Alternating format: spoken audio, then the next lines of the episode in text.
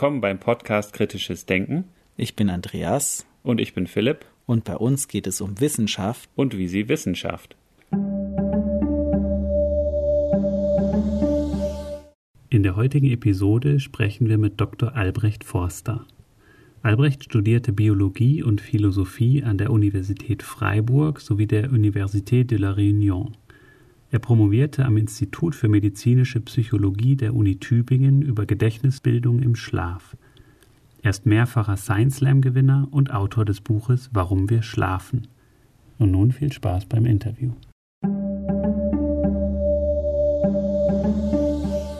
Ja, herzlich willkommen heute zum Podcast Kritisches Denken, Albrecht Forster. Wir freuen uns sehr, dass du hergekommen bist. Hallo. Und wir freuen uns heute zu schlafen also über Schlaf zu sprechen. Und wir hoffen, dass niemand dabei einschläft. Es ist auch ein wahnsinnig vielfältiges, spannendes Thema. Wir haben dein Buch natürlich auch gelesen und ich war wirklich überrascht, wie viele Sachen ich selbst nicht gewusst hatte oder auch Aha-Momente hatte, wo ich dachte, oh, das wusste ich gar nicht oder habe ich auch anders gehört. Und daher finde ich es wahnsinnig interessant und ich bin mal gespannt, was wir in der Zeit jetzt besprechen können das hatte ich bisher bei anderen Interviews auch öfters, dass die gesagt haben, ah ja, das wird dann so ein generisches Gespräch. Und nachher kommt dann immer, immer am Ende der Interviews, also ich habe jetzt heute so viel Neues erfahren, ich wusste gar nicht, dass das überhaupt spannend sein kann. Ich dachte, Spar Schlaf wäre so langweilig und das ist irgendwie lustig, ja. Ja, ja ist ja. wahnsinnig facettenreich. Ja. Also ja. dein Buch heißt Warum wir schlafen, werden wir auch verlinken in den Show Notes für die, die es dann lesen wollen. Ich habe es als Audiobuch gehört. Genau, gelesen von Oliver Rohrbeck, bekannt als Sprecher von Justus Jonas bei den drei Fragezeichen. Ja, das kann ich Dicke. nicht. Von daher war ich nicht vorbelastet. Aber sehr gut. Vielleicht kannst du auch kurz über deinen Werdegang so erzählen, wie du zu der Forschung über Schlafen oder überhaupt dein Interesse am Schlafen, wie du da hingekommen bist und was du da jetzt auch aktuell forscht, was so deine Forschungsfragen sind. Es sind ganz viele Fragen in einem. Ich bin Biologe, ja. habe in Freiburg studiert und während meines Studiums habe ich auch noch ein bisschen Philosophie nebenher studiert und mich trieb die Frage des Bewusstseins um. Ich wollte eigentlich den Schlaf gar nicht erforschen, das war nie mein, mein, meine Idee und dann habe ich geschaut, okay, wer ist denn überhaupt ein seriöser Bewusstseinsforscher auf der Welt? Also das Bewusstsein ist eigentlich das Einzige, was wir haben. Ohne Bewusstsein sind wir nicht. Und also ist eigentlich die spannendste Frage, die es überhaupt in der ganzen Welt gibt. Diese Welt gibt es nur, weil wir alle bewusst sind.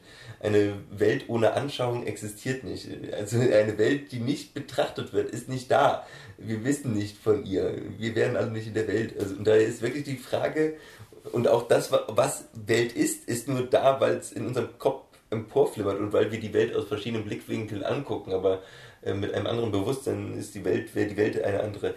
Gut, also Bewusstsein ist für mich wirklich die Frage des überhaupt des Seins und ich wollte dem äh, streng neurowissenschaftlich oder molekularbiologisch auf den Grund gehen und eben halt nicht so mit verrückten Theorien, was man da haben könnte, sondern mit, wollte wissen, welche Moleküle es braucht, dass er plötzlich ein Bewusstsein emporschwimmert. Ja? Also wir wissen, wir brauchen ein Gehirn. Ja? Und wenn man ein Gehirn abschlägt, glauben, gehen wir davon aus, dass da Bewusstsein nicht mehr da ist und dass das Bewusstsein weg ist. Und habe mir dann eines der besten Bewusstseinslabore in der Welt rausgesucht, habe bei verschiedenen angefragt und Giulio Tononi und Chiara Cirelli in Madison, Wisconsin haben ein solches, das Center for Consciousness and Sleep. So, und warum Schlaf dazu? weil der Schlaf der einzige natürliche Zustand ist, in, der, in dem unser Bewusstsein schwindet. Im Schlaf sind wir plötzlich weg. Ja, sind wir plötzlich nach fünf Minuten ist dann plötzlich nichts mehr. Und wenn wir uns aus dem Tiefschlaf aufwecken, sind wir einfach plötzlich weg. Es hat ein Philosoph mal gesagt, Schlafen ist wie ein bisschen wie Sterben. Ja? Dormir c'est mourir un peu.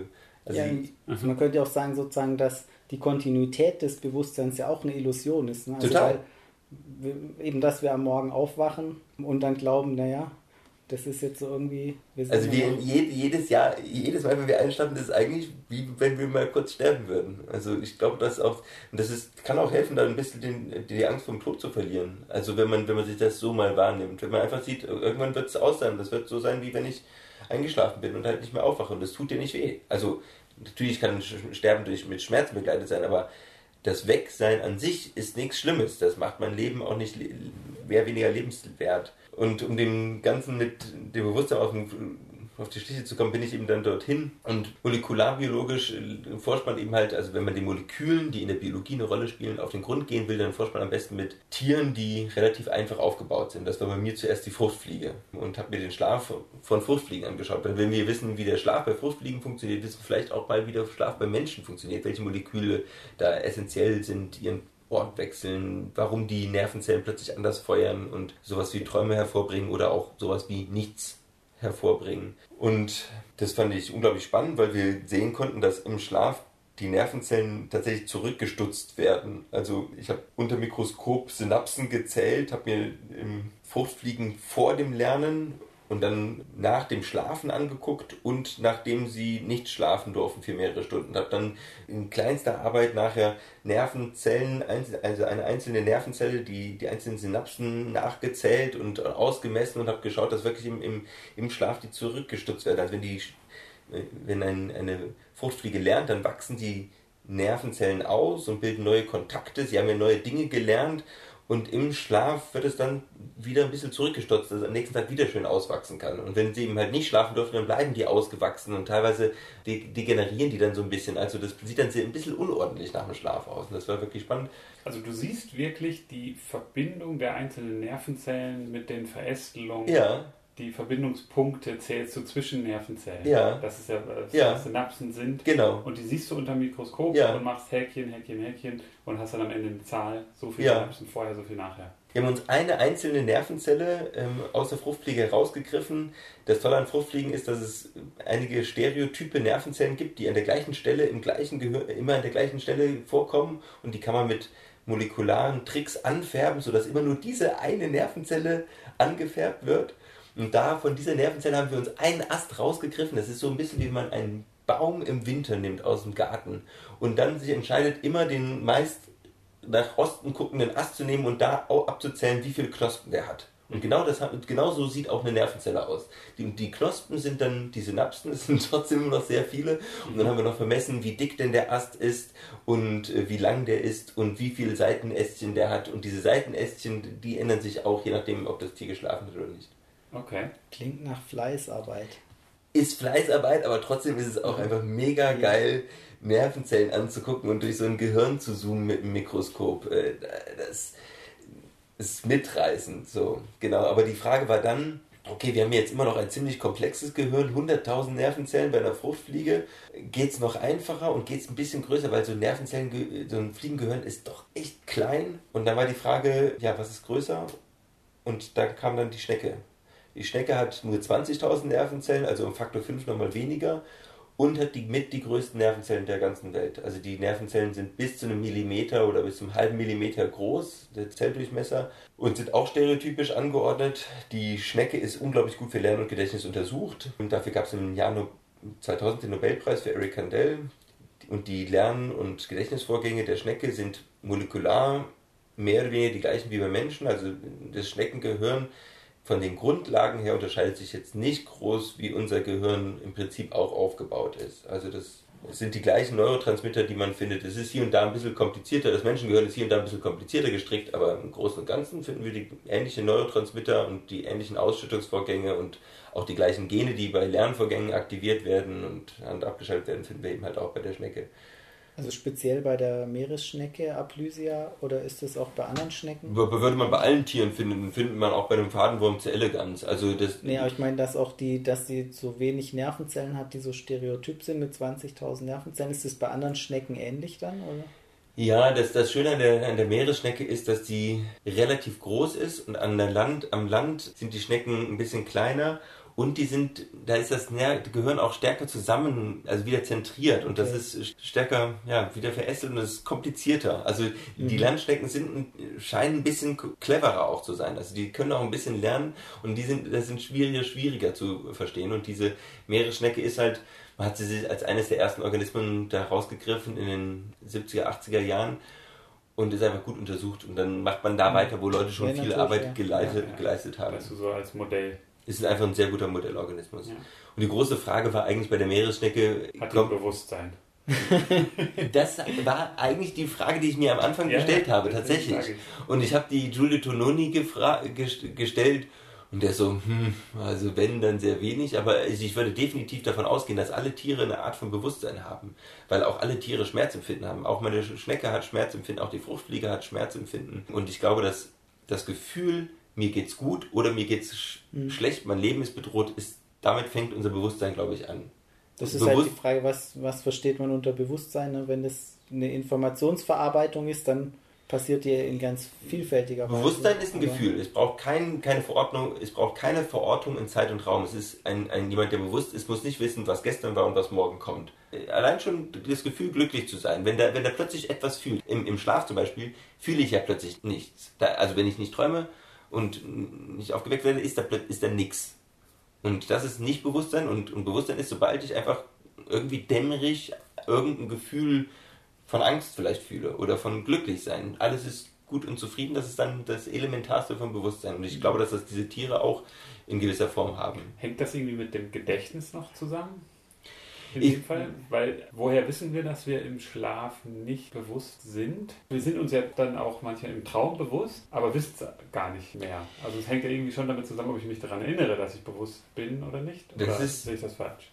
Das ist eine sehr gute Frage. Also ob wir im Schlaf träumen, wissen wir eigentlich nur, wenn wir jemanden aufwecken. Aber wir, man kann Menschen einfach einmal die, pro Stunde oder so alle halbe Stunde aufwecken und dann fragen, was ging in dir vor? Und dann, wenn die Leute im Tiefschlaf sind, dann ist es relativ selten, dass sie irgendwas sagen können. Und dann sind die Traumberichte auch relativ kurz, äh, einsilbig. Und im, im REM-Schlaf sind sie relativ bunt. Und vor ein paar Jahren ist von einer Kollegin von mir damals, also die hat die Forschung gemacht, als ich damals meine Diplomarbeit geschrieben habe, Francesca Ciclari, die hat einen Traumdetektor gebaut. Die hat als erste äh, Person in der Welt herausgefunden, welche Gehirnbereiche aktiv sein müssen, damit sowas wie Träume hervorgebracht werden. Also damit die Person, die aufgeweckt wird, berichtet, dass sie gerade geträumt hat oder so, ja, so ein bisschen Bewusstsein hatte. Und sie hat herausgefunden, dass äh, Schlaf ist nicht immer ein ganz homogener Zustand. Also wenn wir im Tiefschlaf sind, dann ist nicht das ganze Gehirn einfach in so einem langwelligen Tiefschlafwellenmodus, sondern wir haben so Inseln, die ein bisschen tiefer schlafen und andere, andere Teile des Gehirns schlafen ein bisschen weniger leicht und äh, weniger tief und, und zeigen fast sogar wache Aktivität. Und immer wenn die Region um den Precunius, das ist, ist so, wenn man vom über dem Ohr so ein bisschen, also da, ja, wenn man über dem Ohr greift, da, da sitzt das wahrscheinlich irgendwie unter der Schädeldecke. Immer wenn diese Region wachähnliche Aktivität zeigt, dann neigen wir dazu zu träumen. Das ist auch generell, also diese Region über dem Schläfenlappen, ja, die wir so über dem Ohr haben oder ein bisschen weiter nach vorne. In, die ist, in der Großhirnrinde. Ja, genau. Genau, also die, die Großhirnrinde ist insgesamt wichtig für Bewusstsein. Das sind generell Bereiche, die fürs Bewusstsein essentiell sind. Wenn die kaputt sind, dann ist da nicht mehr viel zu Hause. Also zum Beispiel hinten das Kleinhirn, das kann man komplett wegmachen, danach ist ein Mensch immer noch sehr bewusst. Äh, man kann auch hinten aber es ist jetzt ja wieder sozusagen Bewusstsein im Sinne von Selbstbewusstsein dann. Nö, also Menschen haben immer noch ein Bewusstsein, sie sind immer noch in der Welt, wenn ich das Kleinhirn wegnehme, dann ja, ja, klappt die motorische Steuerung so. nicht. Ja, so. und, und auch wenn ich hinten das, äh, auch bei der Großhirnrinde das, den Occipitallappen, der fürs Sehen vor allem wichtig ist, wegnehme, dann sind die Leute immer noch sehr bewusst, dann reagieren die noch relativ normal, dann sehen die vielleicht nicht mehr so viel und nehmen nicht mehr so viel Sinne äh, wahr, aber da ist, ist noch jemand zu Hause. Aber wenn ich hier jetzt beim Temporallappen was wegnehme, dann, äh, dann äh, sind die Leute eher dann komatös. Also diese Bereiche sind generell sehr wichtig, aber gehen wir, Francesca Ciclari hat beim gesehen, dass der Precunius quasi die, die, Region aktiv sein muss und sie hatte nachher damit hat sie einen Prädiktor gebaut. Also sie konnte nachher schauen, wenn diese Gehirnregion aktiv ist und sie Leute aufweckt, dass sie dann fast immer von einem Traum berichten. Und das war vorher nicht möglich zu äh, vorherzusagen, dass die Person jetzt, die man jetzt aufwecken wird, von einem Traum berichten wird. Und ihre Theorie, also diese mit dem Präkunis, das funktioniert im REM-Schlaf genauso wie im, im Tiefschlaf oder im leichteren Schlaf. Also es geht vor allem um diese Region. Und da hat sie das erste einen Traumdetektor gebaut, ja. Ist die, diese Region bekannt dafür, dass sie bestimmte Sachen verarbeitet? Wofür, was passiert da im normalen Wachzustand? Da bin ich überfragt. Okay. Also die ist jetzt nicht am besten untersucht, da ist man erst so, so langsam dran, aber es gibt definitiv viel mehr Literatur, die ich aber selber nicht weiß. Und interessant ist ja auch, dass man früher gedacht hat, dass vor allem im REM-Schlaf geträumt wird und man weiß heute, dass in verschiedenen Schlafphasen auch Träume auftreten. Genau, also im REM-Schlaf ist, das ist ja das Spannende, im REM-Schlaf ist es sehr wahrscheinlich, dass wir träumen, weil unser ganzes Gehirn, wenn man ein EEG anschließt, also das Gehirn verkabelt, und den Nervenzellen lauscht, dann ist ein Gehirn im REM-Schlaf wie wach. Das sieht genauso aus wie ein waches Gehirn. Würde ich nicht den Muskel, die Muskelspannung noch abnehmen oder die Augenbewegung, kann ich auch als halbwegs geschulter Arzt nicht sagen, ob das ein waches oder ein REM-Schlafgehirn ist. Und daher ist auch die Wahrscheinlichkeit, dass da jemand träumt oder sinnliche Inhalte hat, ganz hoch. Im Tiefschlaf zeigt es fast überall so Tiefschlafwellen. Das sind so ein Herz, also ein Schlag pro Sekunde Wellen. Das ist ganz langsamer, gleichmäßiger, uniformer Rhythmus. Das ist wirklich ein gemeinsames Bum, Bum, Bum, Klatschen, gemeinsames Klatschen von der Gehirnzellen. Da laufen Laola-Wellen von vorne nach hinten, von rechts nach links über unser Gehirn. Und wahrscheinlich sind diese Laola-Wellen der Erregung, die immer in diesem Ein-Herz-Rhythmus, also in dem Ein-Sekunden-Rhythmus laufen, ganz wichtig für die Gedächtniskonsolidierung. Da spricht in dieser Zeit der Hippocampus, das ist eine tiefer liegende Gehirnregion, die wichtig ist für das Kurzzeitgedächtnis, spricht immer in den Der Erregung. Immer wenn, wenn die Erregung im Fußballstadion quasi am höchsten ist, feuert da so, so rein und führt zu partieller, stärkerer Erregung in einzelnen Teilen des Gehirns, sodass Erinnerungen, die tagsüber erlebt wurden, nochmal wieder aufgerufen werden und gefestigt werden und querverbunden werden. Genau, also REM-Schlaf ist nochmal Rapid Eye Movement. Genau. Schlaf, das heißt einfach der Schlaf, wo dann auch die Augen sich schnell bewegen, da ist der so benannt worden. Genau, also das ist auch so, nicht im ganzen Rapid Eye Movement Schlaf bewegen sich die Augen. Im, Im phasischen Rapid Eye Movement Sch- Schlaf, da bewegen sich die Augen. Es gibt auch den tonischen und eigentlich müsste man die beiden REM-Phasen viel stärker unterscheiden. Das wird in der Wissenschaft aus mir unerfindlichen Gründen nicht gemacht, obwohl beide Phasen sehr unterschiedlich sind, auch von den Transmittern, die ausgeschüttet werden, unterschiedlich sind. Und vor allem nur im phasischen zum Beispiel geht auch unsere Herzraten hoch und runter. Also es ist, wie wenn wir erregt sind und, und joggen würden. Also das sind auch dann die Phasen, wo, wo Männer eine Erektion hätten oder Frauen eine stark durchblutete Klitoris. Also das, das wird vom Körper auch so als kurzes Training wahrscheinlich genutzt. Aber das ist im phasischen REM-Schlaf und dann gibt es auch den tonischen. äh, Da sind wir einfach ja, ist das Gehirn wach, aber es ist- kommt eben halt nicht zu diesen zuckenden Augenbewegungen und zu dieser Herzratenvariabilität. Und Jetzt waren wir vorher noch bei den Schnecken und die Schnecken, die lernen. Die Schnecken lernen auch im Schlaf, ja. Genau, und du hast ja dann diese Meeresschnecken untersucht und eben das Lernen von den Meeresschnecken. Und erstmal die Frage ist natürlich, wie stellt man fest, dass eine Schnecke schläft? Genau, indem sie, indem sie erstmal nichts macht. Also Schlaf geht ziemlich häufig mit, mit fehlender Erregung, ein, also mit fehlender Bewegung einher, obwohl es Tiere gibt, die sich im Tiefschlaf bewegen können. Vögel können wahrscheinlich, während sie lange Flüge machen im Schlaf, auch fliegen und stereotyp sich bewegen. Aber auch Schlafwandler bei Menschen sind auch im Tiefschlaf, während sie schlafwandeln, also auch wir Menschen, können stereotype Verhaltensweisen, während wir Tiefschlafen ausführen. Also, aber meistens ist eben halt Schlaf mit Bewegungslosigkeit einfach verbunden. Aber eben halt auch eine Reaktionsträge. Also wenn jemand schläft, dann muss ich ihn aufwecken. Er wird nicht so schnell reagieren. Und das kann man eben halt auch bei einem Tier messen, muss man dann schauen, okay, das bewegt sich nicht. Reagiert es jetzt plötzlich sehr schnell? Ein Skorpion, der sich nicht bewegt, heißt es nicht, dass er jetzt gerade nicht angriffslustig ist, sondern vielleicht lauert der nur. Und dann wird man testen, wie schnell der Organismus reagiert. Und bei Das meiner heißt- Schnecke Du hast die Schnecken angestupst. ich habe die Schnecken, ja, angestupst wird zu einfach, denn, denn, weil ein bisschen reagieren tun die dann immer. Aber ich habe denen erstmal einen Futtertest gemacht. Vor allem, wenn sie ein bisschen hungrig sind, lieben die ihr Seegras. Und wenn man das denen hinhält, dann reagieren die eigentlich relativ schnell, innerhalb von ein paar Sekunden auf das Seegras. Und wenn sie schlafen, sind die sehr träge, dann braucht es eine halbe Minute, bis die dann auch merken, oh, da ist Seegras, hm, habe ich überhaupt genug Hunger, um das aufwerfen zu wollen? Ja, okay, jetzt, ja, dann doch, okay. Also da sind die träge. Und dann kann man ja sagen, okay, vielleicht wollen die in der Nacht einfach nichts essen. Und dann habe ich es mit einem aversiven Stimulus äh, probiert, also mit einem Reiz, den, den sie nicht schön finden. Dann habe ich diesen ganz leichten Salzreiz genommen mit einem Mikroliter, also das ist wirklich ein ganz kleiner Tropfen Salz. Und das ist wie so ein kleiner Pieks, den Schwanz von denen. Und tagsüber nehmen die dann Reis aus, das finden die wirklich unangenehm. Und in der Nacht haben die einfach nur den Schwanz eingezogen und haben gesagt, lass mich weiter schlafen. Und äh, da kam keine Fluchtreaktion. Und also da haben die Hälfte der Tiere hat dann nicht reagiert. Daraus kommt man schließen, okay, das ist definitiv eine verminderte Reaktionsfähigkeit. Also das deutet darauf, dass es Schlaf ist. Und das zweite, das Let- letzte für einen Schlaf, was wichtig ist, dass Schlaf, wenn man ihn hinauszögert, dass es dann zu einem Sch- Schlaf-Rebound kommt, dass wir äh, zu einem Aufholschlaf kommt am nächsten Morgen. Und dann habe ich die Schnecken die ganze Nacht wach gehalten, habe geschaut, okay, probieren die auch, wenn es dann Tag ist und die eigentlich nicht schlafen würden, probieren die dann auch, den Schlaf aufzuholen. Und genau das tun die Schnecken auch, ja. Wie hast du die wach gehalten? Ich bin nur neugierig. Immer dann, wenn die, die haben auch vorher, die, die ziehen sich so zusammen, zucken dann noch so ein bisschen, haben so ein, jedes Tier hat so ein Prä-Schlafverhalten, also auch Fruchtfliegen putzen sich, bevor sie einschlafen, putzen sich so ein bisschen, drehen sich ein paar Mal um sich, oder Füchse bauen sich auch so ein Nest und drehen sich, also man kennt das auch von Katzen, die, die machen auch so einen Milchschritt vorher oder so. Also die, alle Tiere haben eigentlich so ein bisschen so ein, so ein Schlafritual. Das kann man auch jedem raten, der Einschlafprobleme hat, sich ein Schlafritual ja, vorzunehmen, weil das dann dem Körper signalisiert, aha, jetzt ist Schlafenszeit. Dieses Ritual gibt es nur, wenn es zum Schlafen geht. Und genau das machen die Schnecken halt auch. Und immer wenn ich das gesehen habe, dann habe ich die Schnecken vom Boden losgelöst, sachte mit der Hand, wie als wenn eine Welle kommen würde und sie weggreifen würde. Und dann sind sie ein bisschen desorientiert erstmal und schauen, was soll das und dann laufen sie wieder ein bisschen und bis sie dann wieder vielleicht doch wieder sich eine Ecke suchen und dann schlafen sie wollen und dann kam ich wieder. Das heißt, du hast die Nacht mit durchgemacht?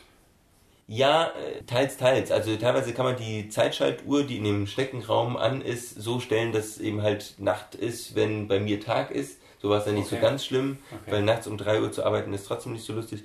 Aber die Versuche gingen oft über 17 Stunden und ja, dann ist man halt mal auch mal 17 Stunden im Labor mit ein paar Pausen zwischendrin, wo man dann mal kurz sich für eine Stunde ablösen hat lassen für Nahrung. Das ist eine spannende Grenzerfahrung. Interessant. Dann eben kann man die Schnecken wachern. Wenn sie wach sind, auch bewegen sie sich mehr. Wenn sie schlafen, dann suchen sie sich eine Ecke und sind bewegungslos. Und du hast dann das Lernen untersucht bei Schnecken. Was bringt man Schnecken bei? ja vorher noch, also das klang so wie, als wenn sie wach, dass es da auch bewegungslose Phasen gäbe. Also wenn die wach sind tagsüber, man glaubt ja, dass, dass da ganz oft nichts passiert.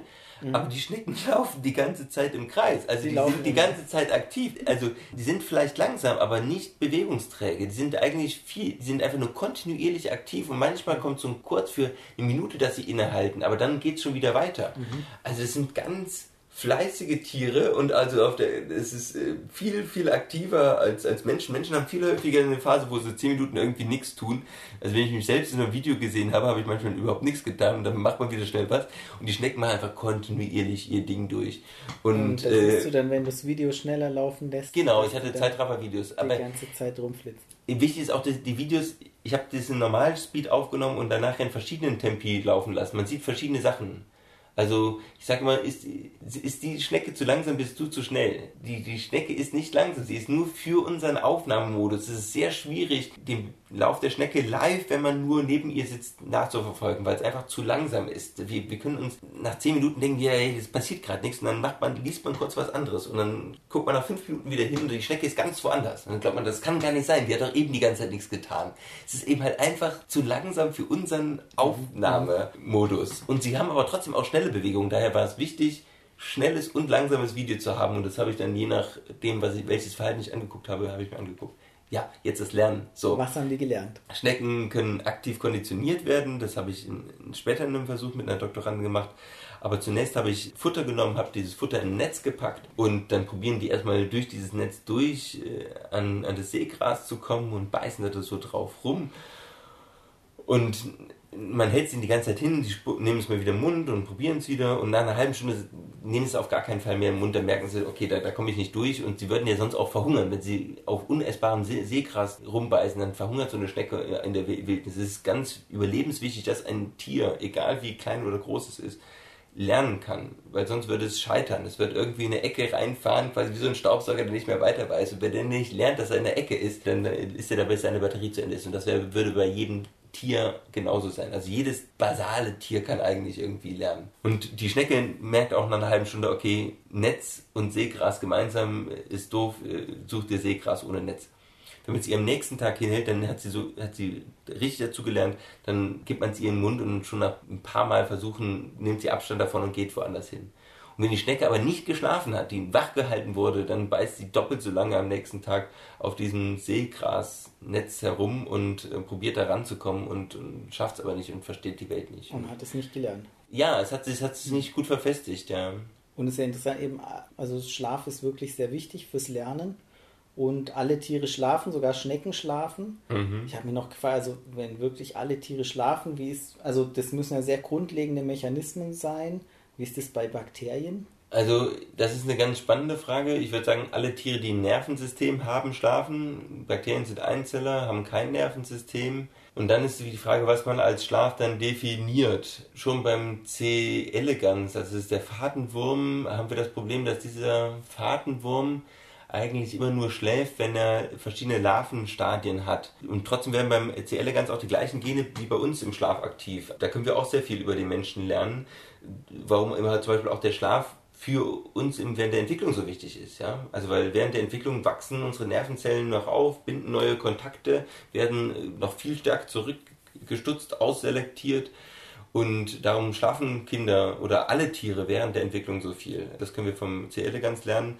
Und wahrscheinlich war am Anfang der Evolution der Schlaf wichtig dafür. Zeiten, in denen die Sonne da war, in denen es also wärmer war, in denen man vielleicht auch von Fressfeinden gesehen wurde oder man besser andere Tiere sehen konnte, dass man dort andere Prozesse im Körper ablaufen lässt, als wenn gerade dann dieses Sonnenlicht oder diese Hitze nicht da ist. Also zum, auch so Dinoflagellaten im Meer, die haben auch Melatonin. Das ist nicht ein Schlafhormon, das ist das Uhrenhormon. Und dieses Melatonin ist erstmal ein freier Radikalfänger. Und der fängt freie Radikale, die durch das Auftreffen der UV-Strahlen entstehen, fängt es ab und ist quasi so Sonnenschutzfaktor. Das ist der Sonnenschutzfaktor für, diese, für dieses Zooplankton. Das heißt, tagsüber wird Melatonin produziert und direkt abgebaut und das ist nicht mehr da. Nachts ist kein Sonnenlicht da, das Melatonin wird nicht abgebaut und es kommt plötzlich zu so einem riesigen Berg. Und das ist, wird auf Halde produziert. Und so haben wir plötzlich im, in einer, einem einzelligen Organismus haben wir eine, eine Sanduhr, die die Uhrzeit sagen kann. Und dann merkt der Organismus, super, da kann ich ja meine anderen Zellprozesse darauf ausrichten. Alles, was quasi Ruhe und nicht Nahrungsaufnahme bedeutet, das lasse ich ab jetzt in der dunklen Periode, wenn Melatonin hoch ist, ablaufen. Und alles, was Nahrungsaufnahme bedeutet, findet tagsüber statt. Da werden sich ganz viele andere Prozesse im Körper oder in der einen Zelle drumherum organisieren.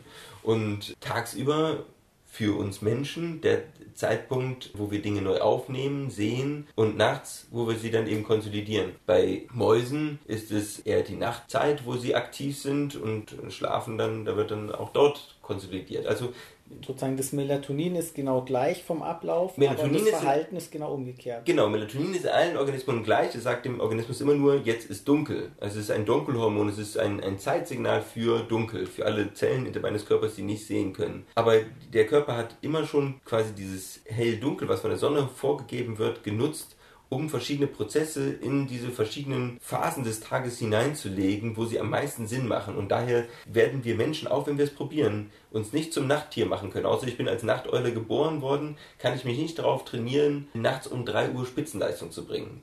Da wird jeder scheitern. Es wird nicht gehen. Unser Körper ist evolutionär darauf getrimmt, dass nachts Ruhe herrscht und wir sollten das respektieren, sonst handeln wir uns eine Reihe von Krankheiten ein. Deshalb auch nachts arbeiten oder ähnliches ist auch Nachts arbeiten ist, ist eine Katastrophe. Das ist so giftig wie jeden Tag 10 Zigaretten rauchen, wenn man Schicht arbeitet und es kostet einem, wenn man das 30 Jahre lang macht, 8 Jahre des Lebens. Es ist so, wenn man Schicht arbeitet, ist es so, dass man für jede Minute, die man Schicht arbeitet, mehr als eine Minute seiner Lebenszeit verliert. Also es ist wirklich, ich, ich arbeite Schicht und jede Minute, die ich meinem Chef gebe, verliere ich auf meinem Lebenszeitkonto. Was ja ähm, auch noch speziell ist, dass das ja auch, glaube ich, stark schon selektiert, dass Leute, die nicht gesund sind, sowieso nicht lange Schicht oder die das nicht aushalten. Also es selektiert sowieso schon Leute aus, die eigentlich eher relativ fit sind. Genau. In den ersten Jahren äh, werden die ersten rausgehen, weil sie es nicht aushalten. Das ist aber auch wie in der Politik.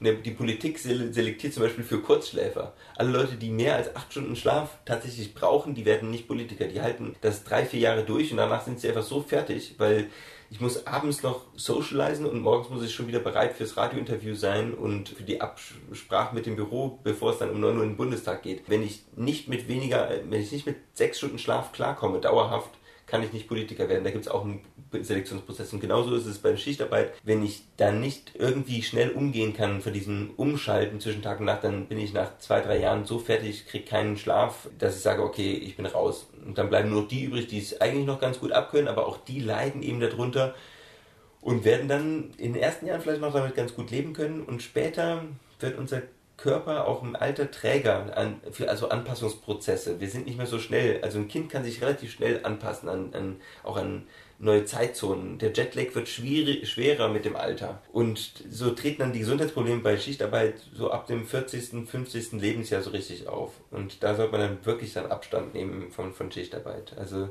Schichtarbeit für ein paar Jahre kann man durchaus machen. Das ist wie Rauchen ein paar Jahre machen. Das ist vielleicht nicht so ganz gut gesund, aber es wird einen nicht total früh sterben lassen. Aber wenn ich eben halt 30, 40 Jahre durch Schicht arbeite, das hält der Körper nicht aus, wie auch 30, 40 Jahre lang durchquarzen, ist eine schlechte Idee. Y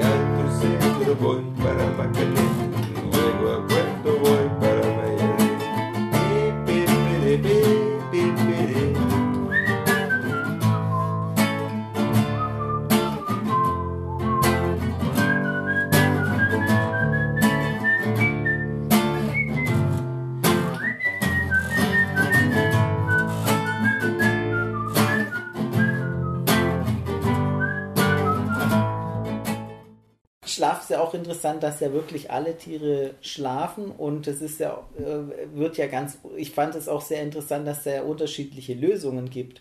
Also auch im Gehirn, was da passiert. Jetzt zum Beispiel bei Delfinen oder Walen. Ja. Ja, oder bei Kühen. Was klar wird, Schlaf ist ein Prozess, auf den alle Tiere angewiesen sind und sie müssen in ihre Lebenswelt damit klarkommen. Delfine haben das Problem, dass sie als Säugetiere nochmal ins Meer eingewandert sind. Das heißt, sie haben eine Lunge, die ziemlich unpraktisch ist, wenn, eigentlich, wenn man im Meer ist. Das heißt, sie müssen die ganze Zeit auftauchen, um wieder Luft zu atmen und Wale genauso. Das heißt, irgendwie müssen auch während dem Schlafen ab und zu auftauchen und dafür hat dann die Natur den Halbseitenschlaf entwickelt, sodass eben halt die Hälfte des Gehirns darf dann tief schlafen und die andere Hälfte des Gehirns schläft eben halt nicht und ist wach und darf mal jetzt hoch und runter tauchen. Das ist aber eben halt wahrscheinlich so ein Kompromissvorschlag. Vögel können das nämlich auch. Ganz normale Stockenten, wenn wir in den Park gehen, dann werden die das auch können. Und man hat untersucht, welche Tiere das dann tun. Und die Tiere, die außen schlafen, wenn die in so einer Herde sind, die nutzen den Halbseitenschlaf, aber die, die in der Mitte schlafen, die schlafen dann gerne mit beiden Seiten. Also es ist wahrscheinlich effizienter, mit beiden Seiten zu schlafen, macht ja Sinn. Ja? Dann habe ich, also wenn ich mhm. zweimal sieben Stunden Ladezeit brauche oder, oder einmal sieben Stunden, dann nehme ich lieber die einmal sieben Stunden und kann danach was voll tun. Also und mit der Hälfte des Gehirns sind wir halt wahrscheinlich auch nur halb so clever. Also es ist wahrscheinlich wirklich sinnvoll, mit beiden Seiten des Gehirns zu schlafen. Und andere Anpassungen sehen wir zum Beispiel bei Kühen. Die haben relativ viel Tiefschlaf weil sie auch im Tiefschlaf stereotype Handlungen weiter durchführen können. Sie können wunderbar wiederkauen, aber die haben unglaublich wenig REM-Schlaf. Und by the way, äh, Kühe kann man, legen sich hin beim Schlaf, man kann sie nicht nachts auf der Weide umschubsen. Es ist ein Mythos, es ist, es ist komplett falsch. Wer mehr darüber lesen will, das ist auf der Webseite, da habe ich den ganzen Kuhschlaf beschrieben, www.warum-wir-schlafen.de und dann auf Kuhschlaf klicken. Kühe haben sehr wenig REM-Schlaf, weil sie im REM-Schlaf nicht wiederkauen können. Im, Im REM-Schlaf verlieren sie wirklich komplett den Muskeltonus, also unsere Muskeln erschlaffen und so konnte eben halt die Kuh nicht wiederkauen und eine Kuh, um ihr Gewicht zu erhalten und um genügend Kalorien aus dem Gras zu bekommen, muss entweder essen oder wiederkauen. Aber hatte eigentlich keine Zeit im REM-Schlaf zu, äh, zu verschwenden. Daher schlafen sie extrem wenig im REM-Schlaf. Ähnlich sind zum Beispiel wiederum Giraffen. Giraffen können tief schlafen im Stehen, aber zum REM-Schlaf müssen sie sich hinlegen, weil da eben halt wirklich die ganzen Muskeln erschlaffen. Und das ist gefährlich. Eine Giraffe, die steht, die kann auch es mit einem Löwen aufnehmen. Die kann man nicht treten. Und eine Giraffe äh, im Stehen ist, ist wirklich wehrhaft gegen Löwen. Sobald sie aber liegt, das ist, muss man mit Stelzen aufzustehen, ist nicht so einfach, ist sie ziemlich wehrlos. Und daher ist der REM-Schlaf auf das absolut Minimum reduziert. Darum heißt es immer, dass Giraffen so ganz wenig schlafen, was wahrscheinlich gar nicht so stimmt. Die schlafen nur äh, Tiefschlaf im Stehen, das kriegt man noch nicht so ganz mit. Und im REM-Schlaf sind sie eben halt nur die ganz kurze Zeit, haben einen ganz lustig verquirlten Hals. Muss man sich einmal Giraffen bei Google eingeben, es ist ganz lustig, wie das aussieht. Die schwinden den so dreimal um den Körper herum und legen den so auf hinten auf den Hinterteil ab. Und das ist wirklich nur so 25 Minuten am Tag, glaube ich, oder, oder eine Stunde maximal. Das ist wirklich ganz wenig. REM-Schlaf haben auch Delfine ganz wenig. Da lassen sie in, nur im, im, im, im wenigen Minutenbereich, ja. Bei Vögeln dann auch ähnlich, wenn die den ganzen Tag fliegen. Ja, die können dann so einrasten teilweise. Die können wohl ihre Flügel so einrasten quasi, dann können die in eine Gleitflugphase gehen, dann haben die für mehrere Sekunden, dann haben die so, so, so REM-Schlafphasen. Und dieser REM-Schlaf ist sogar so wichtig, auch dass sogar Tiere im Winterschlaf aufwachen, um zu schlafen. Ja, das ist jetzt nicht für den REM-Schlaf. Also der, also der, der, der, Tiefschlaf ist deutlich wichtiger als der REM-Schlaf. Mhm, ja. Äh, man hat in, im, im, Internet steht nur viel über den REM-Schlaf, weil vor den 90ern dachte man, dass der REM-Schlaf total wichtig ist, weil wir ja da träumen und, mhm. und das ist ja mhm. bestimmt wichtig für die Psyche und so. Und dann hat man wirklich, auch mein Chef hat dann die ersten Forschungen gemacht und gezeigt, nee, also wenn wir die Leute wirklich nur den Tiefschlaf geben, dann ist scheint das der wichtige Teil zu sein, wenn wir denen nur REM-Schlaf geben, dann schneiden die viel schlechter in kognitiven Tests ab. Also es ist ja auch so, wenn man wenig schläft, man holt den Tiefschlaf nach und nicht den REM. Sozusagen. Das genau. ist auch das in der Nacht, was man sozusagen genau. erst gegen morgens mehr längere Phasen dann auch. Das Wichtigste kommt zuerst. Die erste Nachthälfte hat viel Tiefschlaf und die zweite Nachthälfte hat kaum Tiefschlaf, dafür REM-Schlaf. Sagen wir gerade bei den Vögeln, die einrasten. Und dann habe ich gesagt, dass ja auch der Schlaf so wichtig ist, dass sogar im Winterschlaf. Ah, der Winterschlaf, wir waren beim Winterschlaf. Genau, da gibt es nämlich die Siberian Hamsters und sowas. Also da gibt es, äh, da hat man den Winterschlaf von so echten Winterschläfern angeguckt. Und das Spannende ist, A, Winterschlaf ist kein echter Schlaf. Also da ist keine Gehirnaktivität in dem Sinne messbar der ganze Körperstoffwechsel geht wirklich auf 1% der normalen Leistung runter. Also, das also die sind schon halb tot. Ja, also ja, ich meine, das Herz schlägt ja auch dann nur noch bei, bei solchen kleinen Tieren nur noch einmal die Minute und äh, im, wenn sie im Sommer schlägt es also 200 Mal, 200 Mal pro Minute. Also da, da ist wirklich kaum mehr was. Also ein bis zweimal macht so, so Pop und dann wieder lange nichts. Und dann hat man gesehen, dass die einmal im Monat, so Pi mal Daumen alle 30 Tage, aus dem Winterschlag aufwachen. Und das ist nicht, weil sie unglaublich dringend auf Pipi müssen oder, oder, oder Essen suchen müssen, sondern bleiben meistens auf der Stelle liegen. Der ganze Körper zittert sich erstmal hoch, um wieder warm zu werden. Und dann schlafen die Tiere sich 30 Stunden aus äh, und dann wieder in den Winterschlaf zu fallen.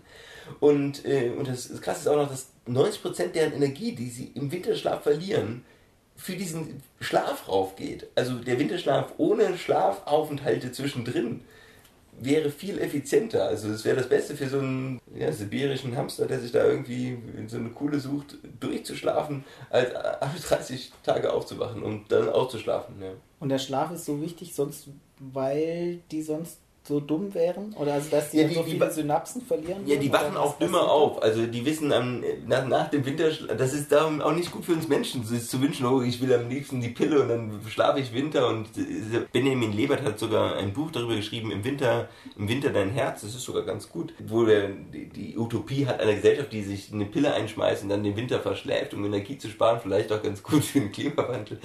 Aber wenn man das bei so, so, so Winterschläfern macht, dann vergessen die ganz viel, was sie vorher gelernt haben. Also man hat Tiere vorher trainiert, vor dem, vor dem Winterschlaf, äh, ein, ein, ich glaube, irgendwas zu finden oder so, so einem Maze durchzulaufen und hat die dann Winterschlafen lassen und äh, nach dem Winterschlaf waren die extrem schlecht. Während man andere Tiere hat man einfach sechs Monate lang nicht so runtergekühlt, weil wenn man die Außentemperatur warm lässt, dann gehen die Tiere nicht in den Winterschlaf. Das ist wie mit der Schildkröte, die manche Leute ja äh, im Winter dann nehmen und in den Kühlschrank packen, damit die dort im Winterschlaf halten kann. Und die Tiere, die eben halt äh, den Winterschlaf nicht mitgemacht haben, die waren deutlich besser kognitiv drauf und haben dann nach einem halben Jahr äh, sich deutlich besser an die Sachen erinnert. Also im, die, wahrscheinlich braucht es wirklich diese Aufwachperioden während dem Winterschlaf, damit das Gedächtnis nicht ganz versagt, damit das Gehirn nicht ganz verkalkt und damit im, Winter, im Schlaf wird ja auch die Zellzwischenräume durchgespült. Da werden die Zellzwischenräume ja um 60% größer, sodass Proteinreste weggespült werden. Und das ist ja auch so, wenn, auch wenn wir nur noch 1% unserer Stoffwechselleistung haben, wird ja trotzdem noch Stoff produziert und Stoffe abgebaut. Und die Küche wird langsam dreckig, aber sie wird trotzdem dreckig. Und ab und zu muss halt immer wieder Grundreine gemacht werden. Und dafür ist wahrscheinlich auch der Schlaf da.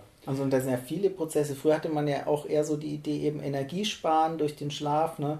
Äh, tagsüber müssen die Menschen zum Beispiel aktiv sein oder viele Tiere ja. und nachts dann kann man Energie sparen, weil da ist sowieso dunkel. Aber es passieren eben noch ganz viele Prozesse, die sehr wichtig sind, eben von der Reinigung, von Lernprozessen und so weiter, weshalb eben der Schlaf ganz essentiell ist. Das Energiesparen ist komplett raus. Also das, wir sparen so ein ganz klein bisschen Energie, aber das ist ist wirklich die einzige Funktion, die man mittlerweile wirklich rausgekickt hat. Es gibt, was es gibt, ist vielleicht eine Energieverlagerung. Das gibt's auch. Und das fand ich noch viel plausibel, dass man sagt, okay, wir, haben hier ein bisschen weniger Energie, dafür nutzt das Immunsystem viel mehr Energie. Mhm. Die Verdauung braucht es auch. Muskelwachstum findet auch stark im Schlaf statt. Auch Kinder wachsen tatsächlich mehr im Schlaf als tagsüber Ähm, natürlich aber auch, weil, weil da eben halt auch kein, kein Zug und Druck auf den Gelenken und auf den, auf den Knochen ist. Mhm. Aber als Wachstumsphase und Regenerationsphase ist der Schlaf unglaublich wichtig oder eben halt auch fürs Immunsystem. Da treffen sich die Immunzellen, es herrscht ein proinflammatorisches Milieu im Schlaf, also Entzündungen werden stärker, dem wird mehr Raum gegeben im Schlaf tagsüber werden Entzündungen eher so ein bisschen zurückgehalten, damit wir überhaupt mit dem Tag klarkommen und nachts kocht dann wirklich, kocht die Entzündung mal hoch, was sonst unangenehm wäre, aber wir sind ja Gott sei Dank nicht auf der Welt.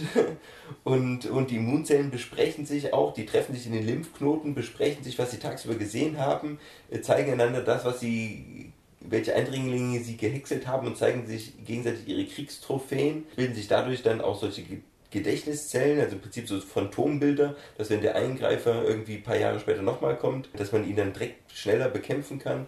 Also der Schlaf ist für das Immunsystem essentiell wichtig. Wenn wir nach einer Impfung nicht schlafen, dann haben wir einen schlechteren Impfschutz noch Jahre später. Also daher, ja, sich gesund schlafen ist eine gute, gute Idee. Das heißt, sich gesund schlafen, da ist auch was dran. Total. Und das kennt wahrscheinlich auch jeder, wenn man krank ist, auch wenn es nur irgendwie eine Erkältung oder bei einer Grippe oder was auch immer man schläft ja sogar dann tagsüber sehr viel leichter. Kinder schlafen auch, wenn sie krank sind, tagsüber sehr viel. Passiert das Gleiche am Tagschlaf, wie wenn man krank ist, wie im Nachtschlaf? Also Tagschlaf ist nicht Nachtschlaf und was genau auch bei kranken Personen passiert im Schlaf, wir wissen es noch nicht so genau. Also da Immunsystem und Schlaf ist bisher ganz, ganz schlecht erforscht. Also okay. Also wir sind da wirklich in Anfängen, die Leute, die Immunbiologie spannend finden und, und das mit Schlaf machen wollen, super äh, Forschungsnische gefunden. Äh, es gibt irgendwie eine Handvoll Labore, die das auf der Welt machen. Da ist wirklich noch ganz viel zu holen. Und du hast es ja auch in deinem Buch geschrieben, du hast gerade erwähnt, was im Schlaf passiert ist, dass die Zellzwischenräume im Gehirn sich erweitern, dass das quasi so durchgespült wird, mhm. und um die ganzen Stoffwechselprozesse rauszuschwemmen. Und wenn das nicht richtig funktioniert, hast du ja auch, wenn ich es richtig erinnere, geschrieben, korreliert das sehr stark mit Krankheiten wie Alzheimer. Alzheimer. Ja. Was noch Parkinson? Ja, da kommt es ja auch zu Alpha-Synukleinablagerungen. Also wir wissen, dass wenn Menschen einen gewissen Wassertransporter, den es halt dafür für diesen Durchspülprozess braucht, wenn, wenn die da eine Genkopie haben, die nicht so ganz so effektiv ist, dann haben die ein leicht erhöhtes Risiko, einen Alzheimer zu entwickeln. Also wir können nicht sagen, äh, schlecht geschlafen und sie haben Alzheimer, sondern das ist wie mit Rauchen. Man, man kriegt auch nicht direkt Krebs, wenn man geraucht hat. Es erhöht Risiken für, für Prozesse. Auch wenn wir nicht schlafen, findet der Körper Wege, da Stoff wieder abzubauen. Also viele Prozesse, die im Schlaf stattfinden, finden auch tagsüber statt, langsamer und ineffektiver. Aber also daher dieses All or Nothing, sie werden direkt krank, wenn sie nicht geschlafen haben, das stimmt definitiv nicht. Aber viele Prozesse laufen deutlich effizienter im Schlaf ab. Kann ja auch sein, dass Menschen, die ein erhöhtes Risiko haben für zum Beispiel Alzheimer-Krankheit, auch, dass es mit einem erhöhten Risiko für Schlafstörungen auch korreliert. Äh, das ist definitiv so und äh, also auch aus anderen Gründen, die wir jetzt vielleicht auch noch nicht genau verstehen und ja, kennen. Ja, ja, also alle neurologischen Krankheiten haben eigentlich wiederum auch eine Schlafstörung, also, äh, also führen zum gestörten Schlaf. Ja, ja, bei psychischen Erkrankungen ist es ja auch Genauso, extrem ja. häufig. Ne? also bei Depressionen Schlaf, 80% ja. Schlafstörungen. Ja, wenn wir die Schlafstörung bei einer behandelten Depression nicht mitbehandeln, dann ist die Rückfallquote in die Depression viel, viel höher. Daher ist es wirklich wichtig für die Psychologen daran zu denken, nicht nur die Depression zu behandeln, sondern auch direkt, wenn Schlafstörungen bestehen, die auch mit zu behandeln und auch nachhaltig mit zu behandeln. Und wenn, wenn, wenn man nicht genau weiß, wie, dann eben halt weiter am nächsten Psychologen zu weisen, der nur Schlafstörungen macht, dass diese Menschen lernen, damit umzugehen. Genau, und ich glaube, das interessiert aber auch viele Menschen. Wie geht man mit Schlafstörungen? Was kann man machen? Also das Wichtigste, was man machen kann, ist, dass äh, Schlafmittel gegen Schlafstörungen nur ganz akut äh, quasi helfen. Also wenn man mal eine Schlaftablette nimmt, das kann man durchaus machen, dann hat man das Gefühl, durchgeschlafen zu haben. Dem Schlaf helfen tut es nicht. Das ist so, wie ich nach zwei, drei äh, Gläsern Rotwein auch sehr gut schlafe. Dem Schlaf helfen tut es nicht. Ich wache sogar tatsächlich häufiger auf und ich störe die Schlafstruktur, weil ich eben halt auch die auch mit dem Schlafmittel, äh, das Schlafmittel wirkt sogar auf die gleichen Rezeptoren wie, das, wie der Alkohol. Es wirkt auf die hemmenden Neurotransmitter, auf die GABA-Rezeptoren und eigentlich wird einfach nur alles gehemmt und dadurch ist alles, ja, alles ein bisschen stumpfer und daher fällt es leichter einzuschlafen und ich mache mir nicht mehr so viel Sorgen und Gedanken.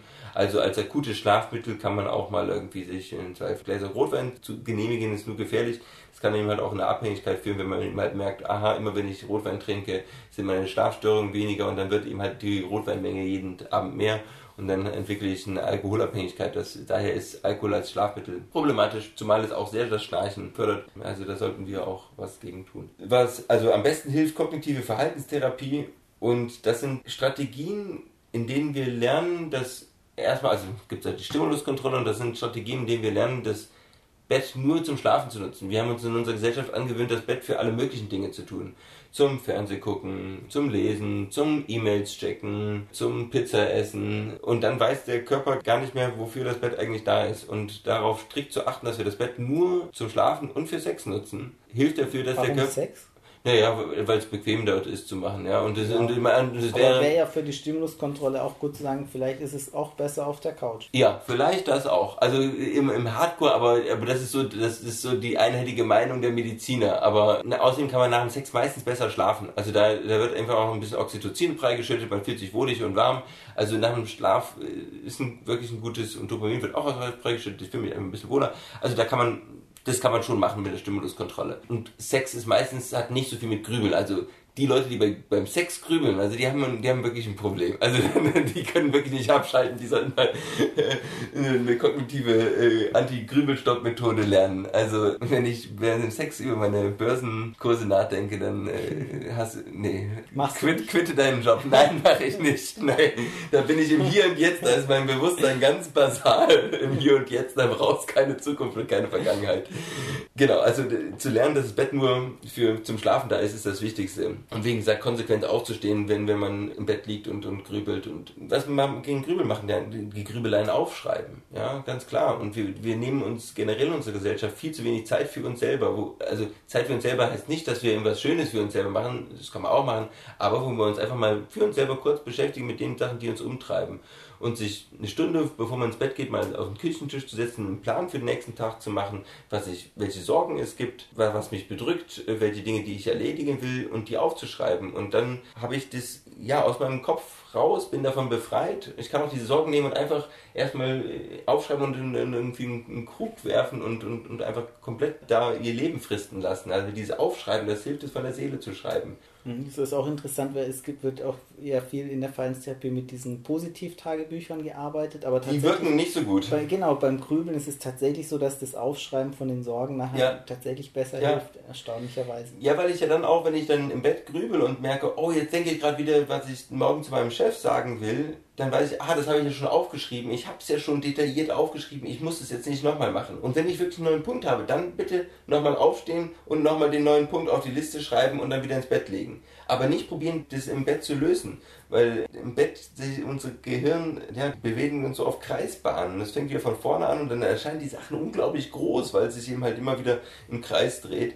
Und wenn man es dann auf dem Papier hinschreibt, also ich kenne das bei mir selber, dann ist das, denkt man, scheiße, das sind nur drei Punkte. Und wo sind die 15 anderen? Dann sind eben halt verdammt nochmal nur drei. Und dann ist das Ding schnell abgehandelt. Dann gibt es äh, Traumreisen, die man erlernen kann. Viele Menschen schlafen in Deutschland mit dem Fernseher ein. Ja, das kann ganz gut sein, weil es eben halt so ein, das lässt uns ja auch komplett den Alltag vergessen, so, da dümmert was und das ist eine Soap und, und die sagen, wie schön das Leben ist und ich muss nicht über meine eigenen Probleme nachdenken. Das Problem ist, dass die, wenn ein Fernseher sich nach 20 Minuten selbst abschaltet, vielleicht, dann hätte ich vielleicht nix, als Schlafforscher nichts dagegen. Aber wenn der Fernseher dann die Nacht weiter durchrattert, dann weckt er mich ja immer wieder auf. Und wir müssen lernen, dass der Schlaf etwas ist, der von selber kommt. Wir müssen ihm nur die optimalen Umgebungsbedingungen geben. Und die Umgebung ist, das Bett sollte der komplett angstfreie Raum sein. Ein Raum, wo wir uns wirklich wohl und geborgen fühlen. Machen Sie es sich gemütlich in Ihrem Schlafzimmer. Machen Sie alles raus, was Sie an Stress erinnert. Schmeißen Sie Ihren Computer raus. Schmeißen Sie Ihr Handy raus, wenn Sie das stresst. Schmeißen Sie Ihren Freund raus und trennen Sie sich, wenn er Sie stresst. Schmeißen Sie nicht Ihr Kind raus. Das macht nachher sehr viel Freude. Ja, also äh, nutzen Sie ätherische Tropfen. Ja, zum Beispiel also so, so Lavendelöl. Das kann einfach unglaublich entspannend sein und einfach eine schöne Umgebung machen. Alles, was schön und wohlig und gemütlich ist, ist gut. Und darum hören auch so viele meiner Generation so Kinderhörspiele zum Einschlafen. Weil sie sind, die, Inhalte sind relativ, sind bekannt, sind geborgen. Es ist so eine Kinderwelt auch, in die man sich zurückbeamt. Es ist sicher und da kann ich dabei gut abschalten. Also so ein Kinderhörspiel von mir aus auch eine gute Möglichkeit, wenn das jetzt nicht die ganze Nacht durchläuft und dann eben nach 20 Minuten sich abschaltet. Alles, was uns eine sorgenfreie, ruhige Umgebung schafft. Aber wir können eben halt auch lernen, unser eigener Fernseher zu sein, indem wir uns selber auf so eine kognitive Traumreise machen, uns an die Dinge erinnern, an die, für die wir dankbar sind. Dankbar, Tage ist die Dankbarkeit wieder schön. Und im Bett uns zu überlegen, wofür wir dankbar sind. Das machen wir viel zu selten in unserem Leben. Es muss gar nicht spirituell angehaucht sein.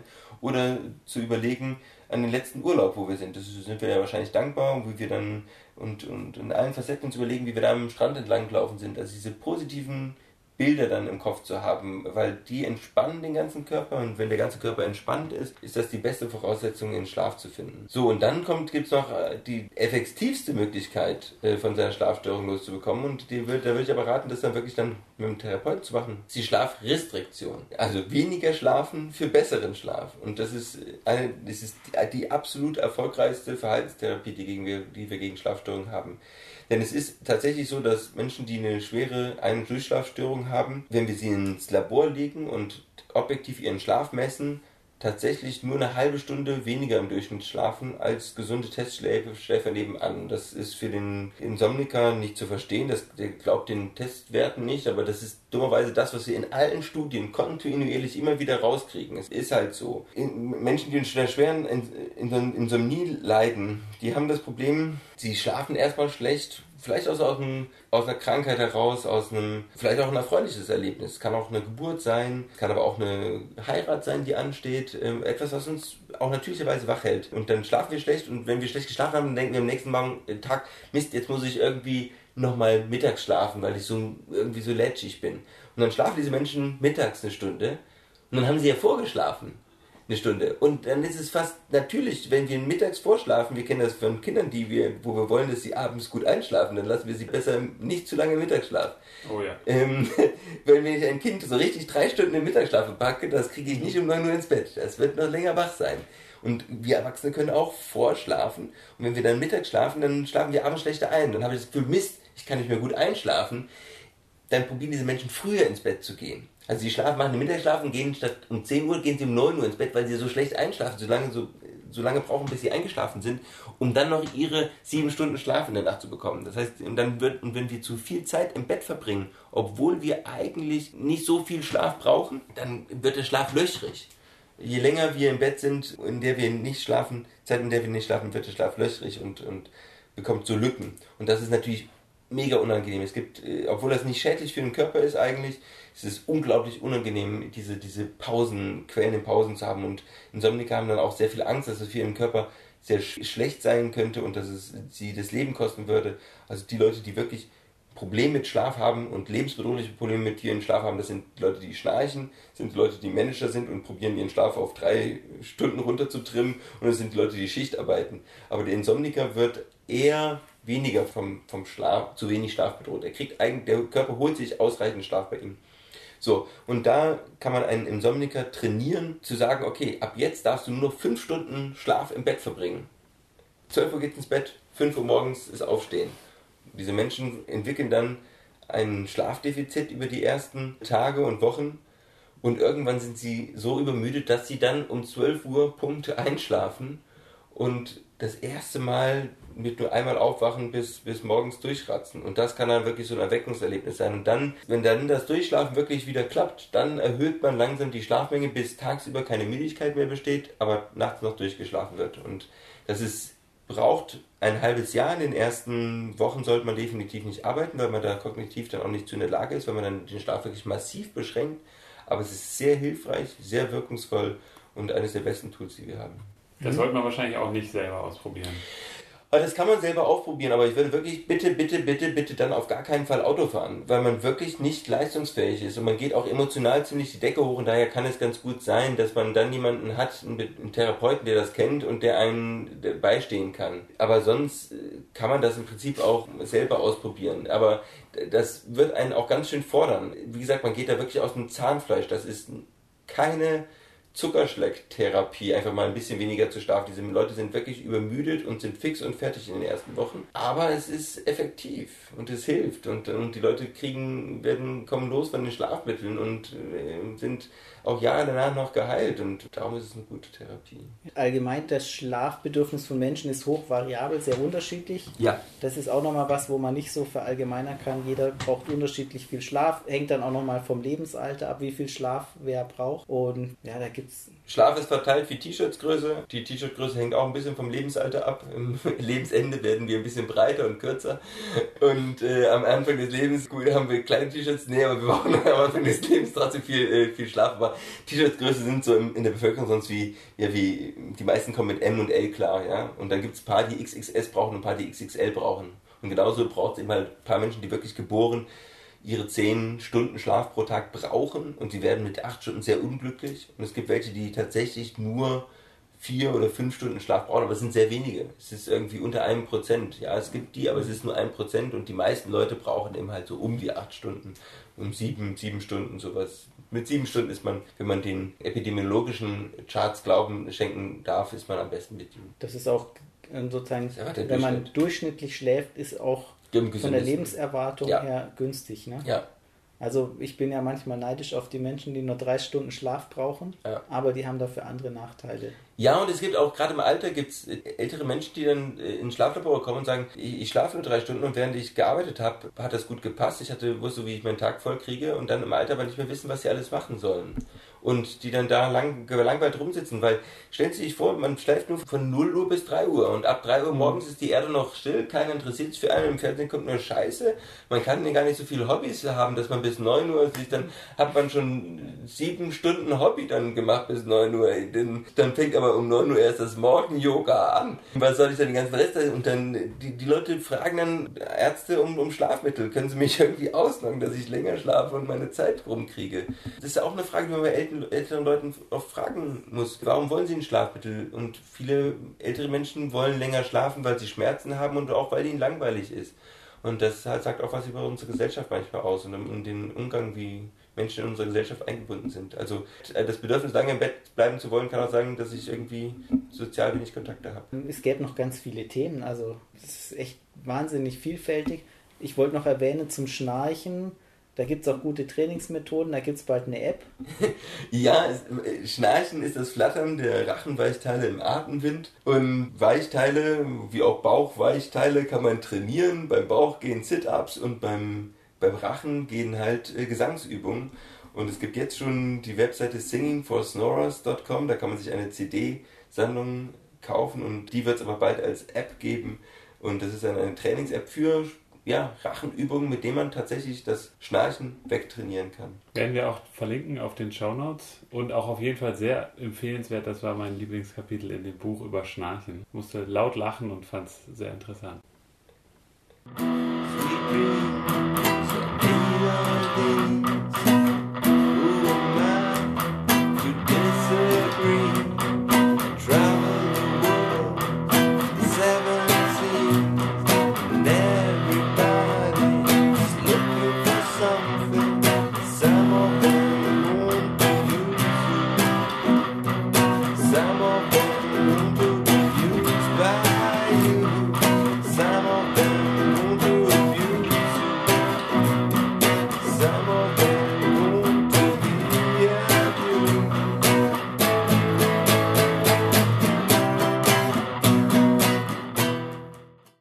Interessant ist ja auch der Zusammenhang, der oft angenommen wird zwischen Schlafqualität und Vollmond.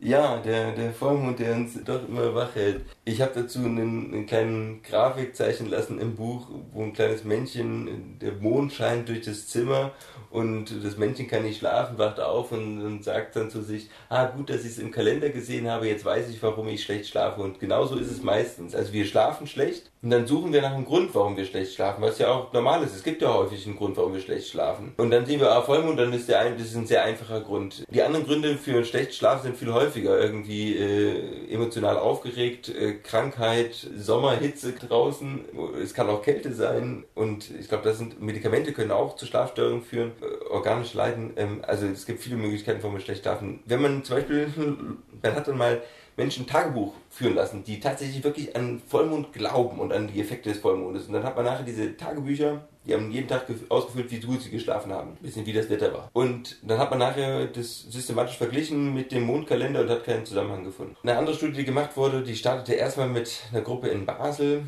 Die haben einfach mal retrospektiv geschaut, die Personen, die bei ihnen im Schlaflabor ge geschlafen haben, die hatten über Jahre ja Men Menschen im Schlaflabor, haben die denn plötzlich, haben die wirklich schlechter geschlafen, wenn es Vollmond war? Dann haben sie einfach mal die Daten genommen von den gesammelten Daten und haben geschaut und plötzlich sahen sie tatsächlich den Effekt und dachten, ja krass, da ist ein Vollmondeffekt. Haben das sogar publiziert und dann kam eine andere Gruppe, die hat gesagt, okay, das ist immer noch eine kleine Stichprobe, das sind irgendwie nur so 100, 200 Schlafnächte, die ihr da gesammelt habt. Wir sammeln jetzt wirklich die Schlafdaten von 5, 6 Labors zusammen. Und dann hatten die nachher mehrere tausend Schlafnächte aus verschiedenen Schlaflaboren und haben die dann ausgewertet nach Effekten des Vollmonds. Und die haben dann tatsächlich nichts gefunden. Also es ist, wenn man kleine, eine kleine Stichprobe hat, dann kommt es ab und zu mal zum Zufallstreffer. Darum ist es ja gerade so wichtig, dass in der Wissenschaft Versuche immer wieder wiederholt werden. Wenn es mehrmals wiederholt wird, dann, dann sind die Zufallstreffer nur einzeln sichtbar und mehrmals zeigt sich, dass da irgendwie nichts ist oder, oder doch ein großer Trend ist.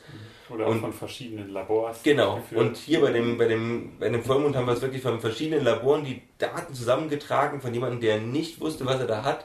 Und wo man mal das komplett rüberlaufen lässt und man findet nichts. Und wissenschaftlich scheint da nichts zu sein. Es kann natürlich trotzdem sein, dass Leute das Gefühl haben. Und es wäre auch schwer zu erklären. Das ist so, dass denn das Magnetfeld des Mondes trotzdem ist sehr, sehr klein auf die Erde. Also wir haben Ebbe und Flut haben wir in Meeren, aber in einem See sieht man Ebbe und Flut zum Beispiel nicht mehr. Auch im Bodensee gibt es keine Ebbe und Flut, obwohl das ein großer See ist. Also das Magnetfeld der, des Mondes ist so stark wie die Anziehungskraft, wenn ich... Du, meinst das Gravitation? Das Gravitationsfeld, Entschuldigung. Ja, das Gravitation, die Gravitationskraft des Mondes, die Ebbe und Flut bewirkt. Ja. Und manche Leute sagen, ja, wenn, wenn die, der Mond schon Ebbe und Flut bewirken kann, dann kann er ja bestimmt auch mal eine Schlafprobleme bewirken. Aber die Gravitationskraft des Mondes ist so groß wie die Wand, die jetzt gerade einen halben Meter von mir entfernt ist. Also das, so, die zieht mich auch an, aber ich spüre es eben kaum. Und, und das Gravitationsfeld des, des Mondes ändert sich zweimal am Tag. Und wie, die, keiner wird seinen Schlaf nach den Gezeiten ausrichten. Also ich habe noch keinen getroffen, der sagt, oh ja, ist Ebbe und deswegen schlafe ich heute schlecht, sondern die Leute sagen, der Mond scheint. Und der Mond, Vollmond ist nur, ob jetzt wie die Sonne jetzt gerade auf den Mond trifft, ja.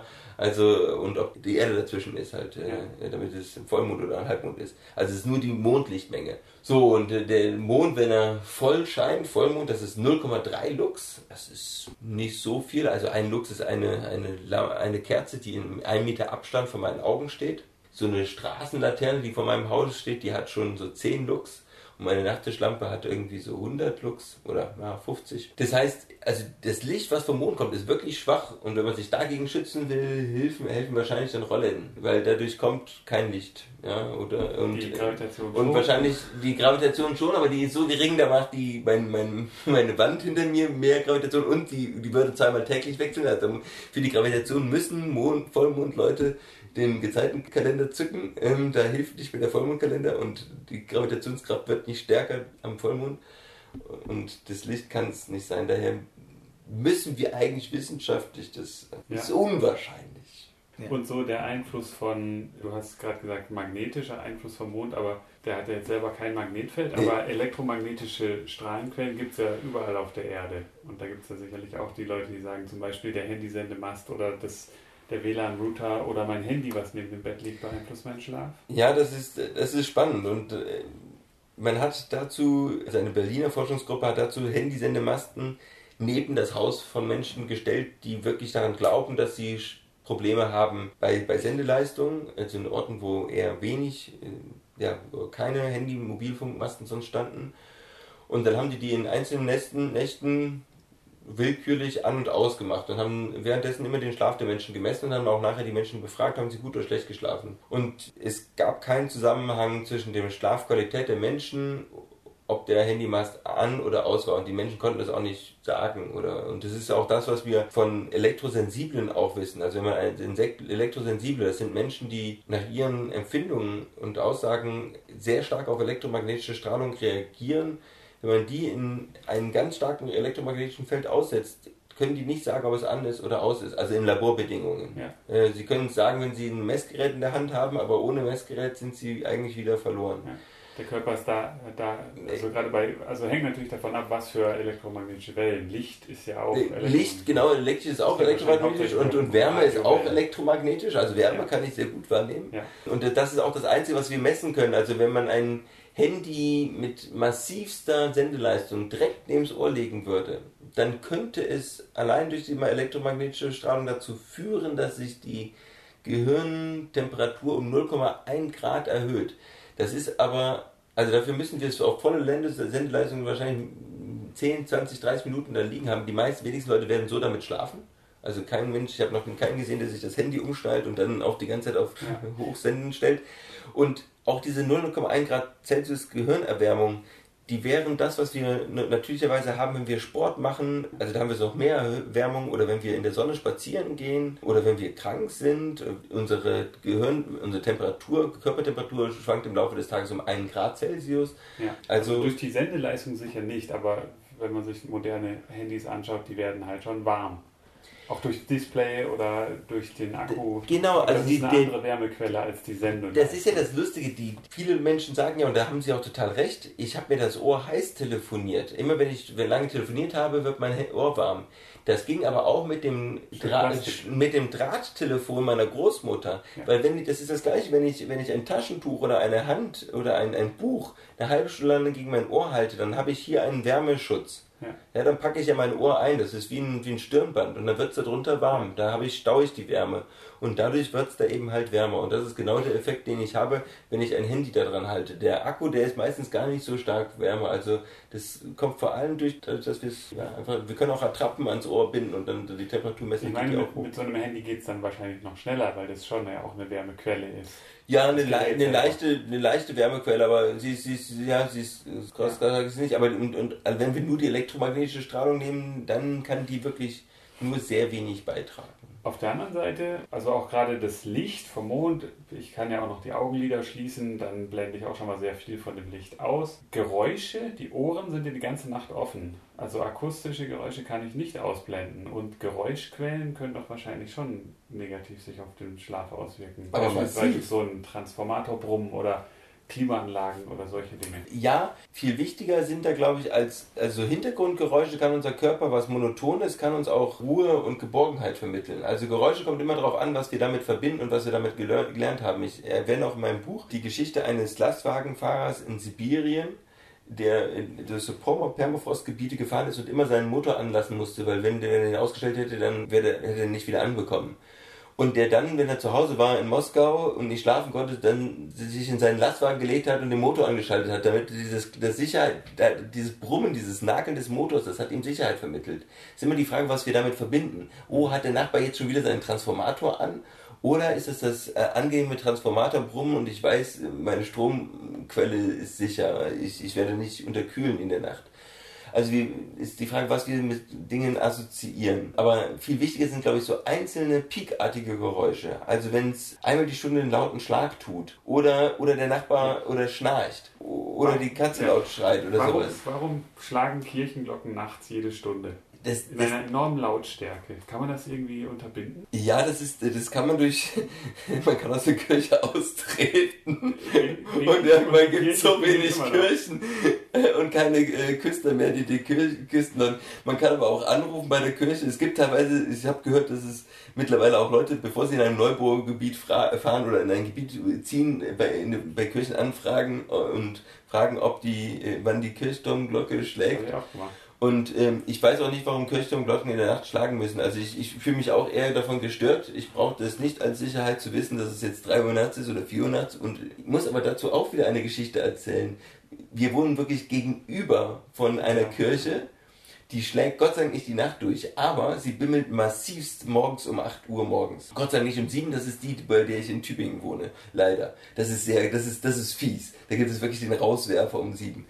Aber man kann lernen, ich, ich verschlafe das regelmäßig, wenn ich bei meinen Eltern bin, die 8 Uhr Glocke. Dann zeigt sich auch, dass ich nicht der absolute Morgenmensch bin. Man kann das als, ja, das ist als Hintergeräusch wahr- wahrnehmen und ja, total irrelevantes Geräusch sagt mir nicht, dass ich darauf befolgen muss. Und wenn ich das akzeptiere, das ist da und kriege ich nicht weg, aber es tut mir nichts Böses und es Sicherheit dann akzeptieren und äh, ja, also wir, wir müssen wirklich schauen, können wir diese, sind diese Geräusche wirklich so wichtig, dass, dass, dass, dass sie uns aufwecken sollten oder können wir sie akzeptieren und sagen, aha, schon wieder das alles gut, weiter pennen.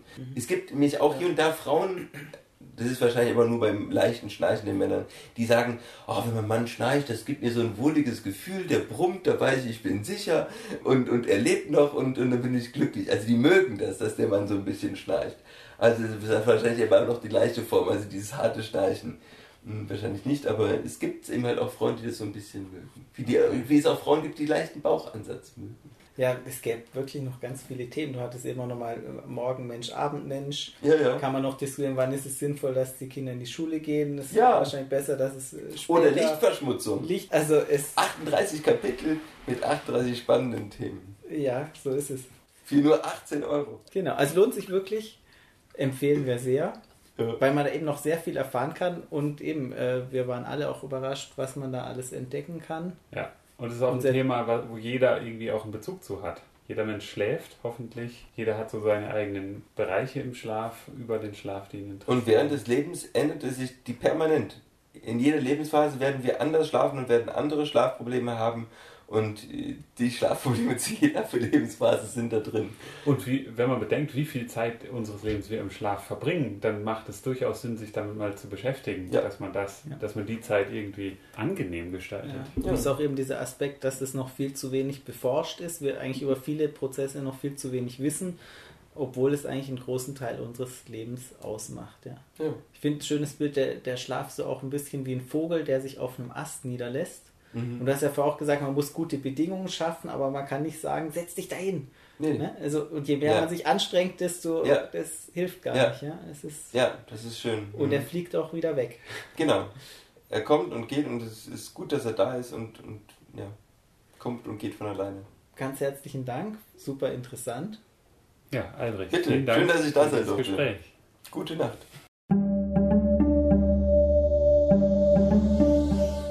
Vielen Dank fürs Zuhören. Wenn euch die Episode gefallen hat, dann empfehlt uns gerne weiter und gebt uns eine 5-Sterne-Bewertung auf dem Podcast-Portal eurer Wahl. Folgt uns auf Twitter, liked uns auf Facebook Wir freuen uns über Kommentare und Feedback von euch. und Möglichkeiten, den Podcast zu unterstützen, findet ihr auf der Website.